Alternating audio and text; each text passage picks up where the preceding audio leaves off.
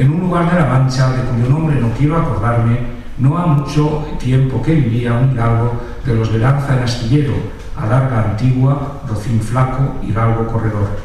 Una olla de algo más vaca que carnero, salpicón las más noches, duelos y quebrantos los sábados, lantejas los viernes, algún palomino de añadidura los domingos, consumían las tres partes de su hacienda.